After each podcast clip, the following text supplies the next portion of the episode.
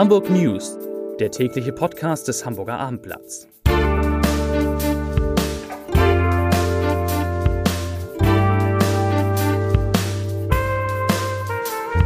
Herzlich willkommen. Mein Name ist Lars Heider und heute gibt es in diesem Podcast fast nur gute Nachrichten. Wir sprechen ja, wirklich, wir sprechen über die Rückkehr des Sommers, über neue Touristenrekorde und über Kreuzfahrtschiffe, da ist es so halb gut, halb schlecht. Außerdem blicken wir zurück auf zehn Jahre Gängeviertel. Zunächst aber wie immer drei Nachrichten im schnellen Überblick. Nachricht Nummer eins. Innerhalb kurzer Zeit hat ein 23 Jahre alter Mann in Altona drei Frauen überfallen. Sein letztes Opfer, die älteste der betroffenen Frauen, nahm die Verfolgung auf und konnte so lange an dem Räuber dranbleiben, bis Polizisten eintrafen und ihn festnahmen.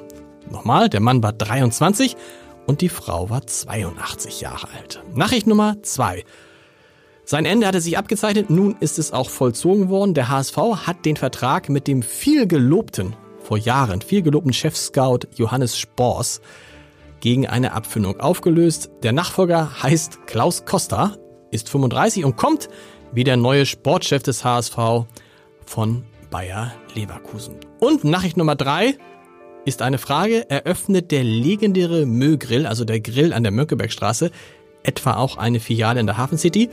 Zumindest sagt Inhaber André Berndt, die Hafen City wird immer interessanter, was eine gute Nachricht wäre für alle, die dort arbeiten und noch Fleisch essen. So, Vier liebe Kollegen sind zu Gast im Podcast. Martin Kopp, sozusagen der, der Dauergast, der Mann mit der, mit der, mit der höchsten Einschaltquote überhaupt in diesem Podcast, weil er ja der Hafenexperte ist. Uli Gastorf, unser Chefreporter, guckt skeptisch und sagt, Moment, der mit der höchsten Einschaltquote bin doch ich. Nein, kommt, kommt auch. Mit den beiden fange ich an. Martin, es geht um Kreuzfahrtschiffe und die Frage, können Kreuzfahrtschiffe überhaupt irgendwie umweltfreundlich sein? Der NABU untersucht das jedes Jahr. Was sind die Ergebnisse? Also, man sagt beim Nabu, es ist etwas besser, aber im Gro ist eigentlich alles immer noch schlecht. Einige wenige Kreuzfahrtschiffe setzen inzwischen auf äh, neuere Techniken bei der Abgasreinigung oder setzen jetzt äh, Flüssigerdgas äh, als Kraftstoff ein. Aber das Gros auf den Weltmeeren fährt weiterhin mit Schweröl und verzichtet auf irgendwelches, äh, irgendwelche Partikelfilter oder Katalysatoren. Die machen so weiter wie bisher. Gibt es denn irgendein Kreuzfahrtschiff, wo der Nabu sagt, ja, in das die Richtung, die Richtung stimmt zumindest? Also, an der Spitzenstelle steht natürlich die AIDA Nova, ja. das äh, Flaggschiff der Kreuzfahrtschiff äh, der Kreuzfahrtreederei AIDA.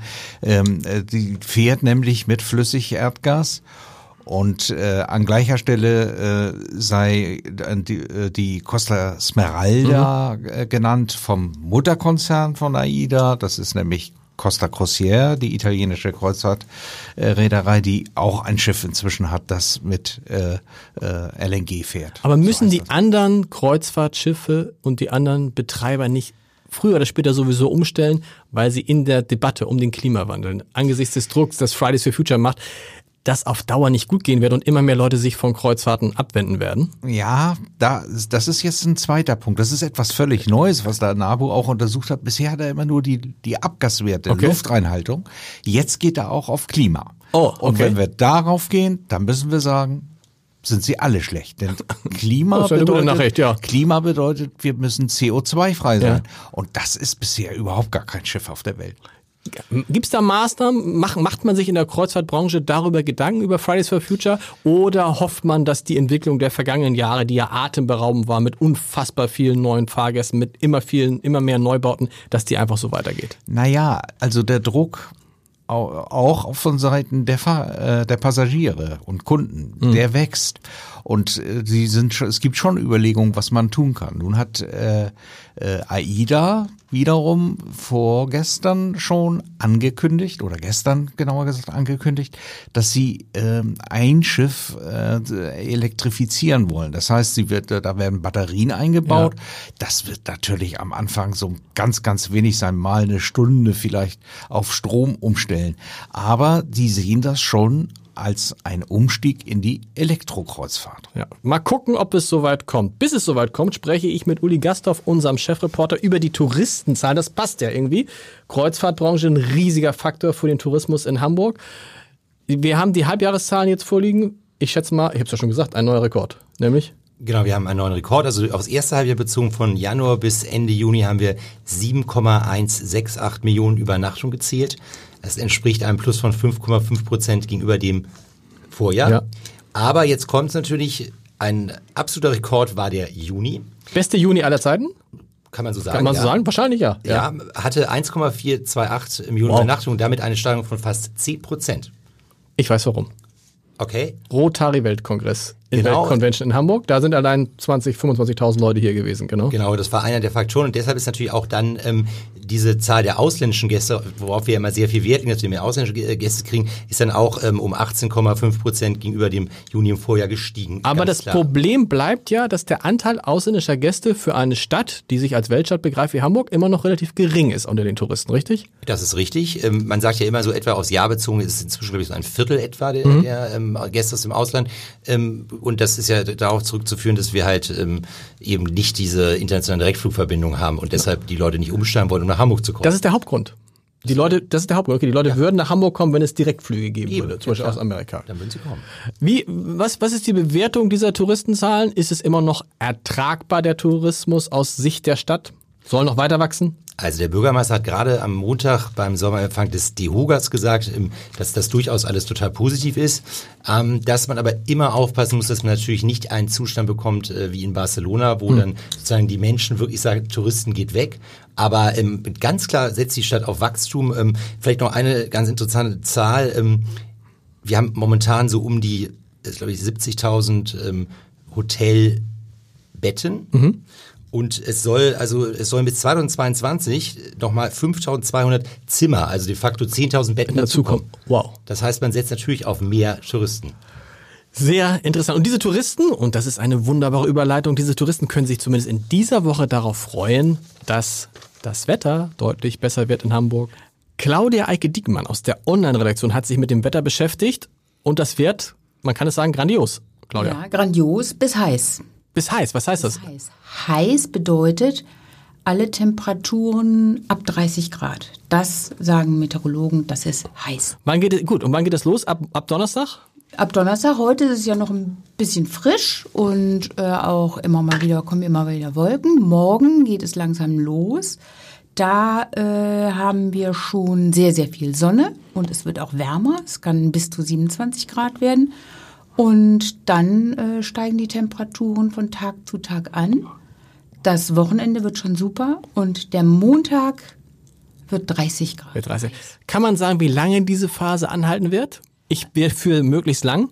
Ja, das ist ja immer Kaffeesatzleserei, ja. alles über drei bis vier Tage hinaus. Meine App sagt, meine App sagt irgendwie bis äh, ja. nächsten Freitag Topwetter. Ja, also also Freitag in einer Woche. Ja, da die Meteorologen sagen, ist es sehr wahrscheinlich, dass es schön bleibt und auch warm bleibt. Ob es jetzt heiß bleibt, weiß ich nicht, aber warm. Warm, bleibt. warm würde uns reichen. Vielen genau. Dank. Heiß war es auch vor genau zehn Jahren, als in Hamburg um das Gängeviertel gestritten wurde. Joachim Mischke aus der Kulturredaktion ist da.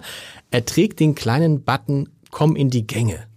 Das genau. war damals der Slogan vor zehn Jahren.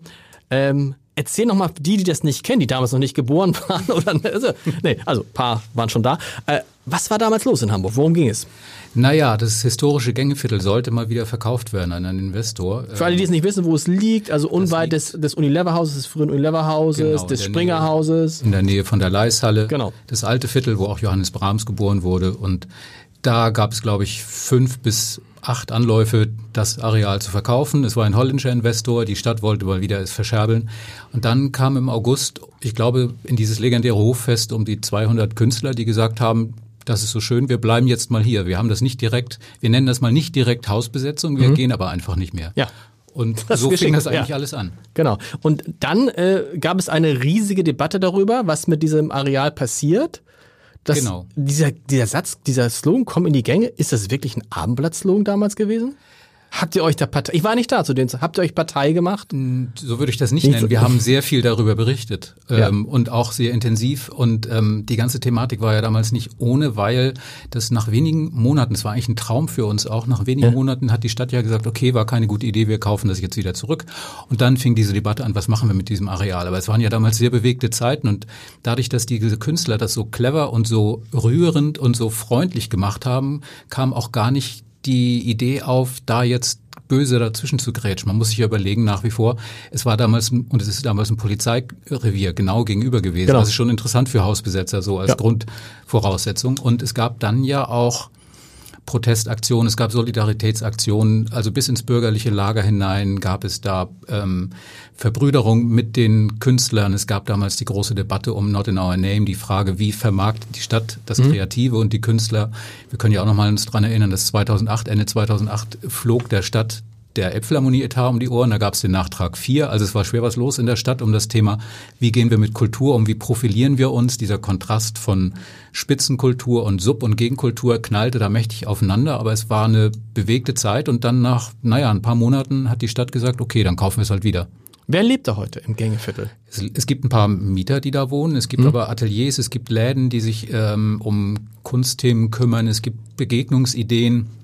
Es gibt im, es ist ein kleines Subkulturdörfchen wie das gallische besetzte Dorf. Genau. In einer, um, in einer Umgebung, die komplett einmal umgebaut worden ist, eine, die eine riesige Baustelle war, ist da ein Stück altes Hamburg wirklich erhalten worden. Ja, aber es ist auch ein Stück Gegenkultur erhalten worden in einem Areal, was normalerweise auf Gewinnmaximierung guckt und darauf möglichst viel Profit rauszuhauen. Und hier wurde halt gesagt, nein, es muss auch noch was anderes geben im Leben und auch erst recht in dieser Stadt. Das hier ist historisch wertvoll und wir machen das jetzt anders und wir bleiben auch hier. Und es hat ja auch etliche Jahre gedauert, bis man sich geeinigt hat über die Modalitäten. Das ist ja jetzt passiert vor ein paar Wochen. Also von daher ist da der Pflock eingeschlagen, dass man da nicht wieder weggeht. Gibt es eine große Feier? Es gibt ein großes Programm an diesem Wochenende. Okay.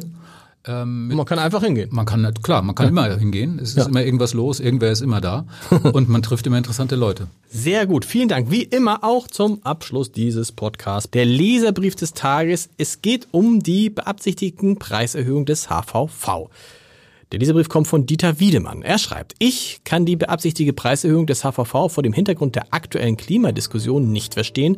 Insbesondere auch nicht, dass unser Senat dieses Ansinnen billigt. Wenn wir zu zweit von Winterhude mit dem HVV zum Rathausmarkt fahren, müssen wir für die Hin- und Rückfahrt 12,80 Euro zahlen. Ist vielleicht mit Tagesticket günstiger? Ich weiß nicht. Für diese Strecke mit dem Auto insgesamt weniger als 8 Kilometer verbrauche ich Benzin für deutlich weniger als einen Euro. Da sind dann neben der Bequemlichkeit und der Unabhängigkeit von jeder Witterung auch noch 5 Euro für das Parkhaus und ein leckeres Eis übrig, schreibt Dieter Wiedemann. Und wir hören uns morgen. Tschüss.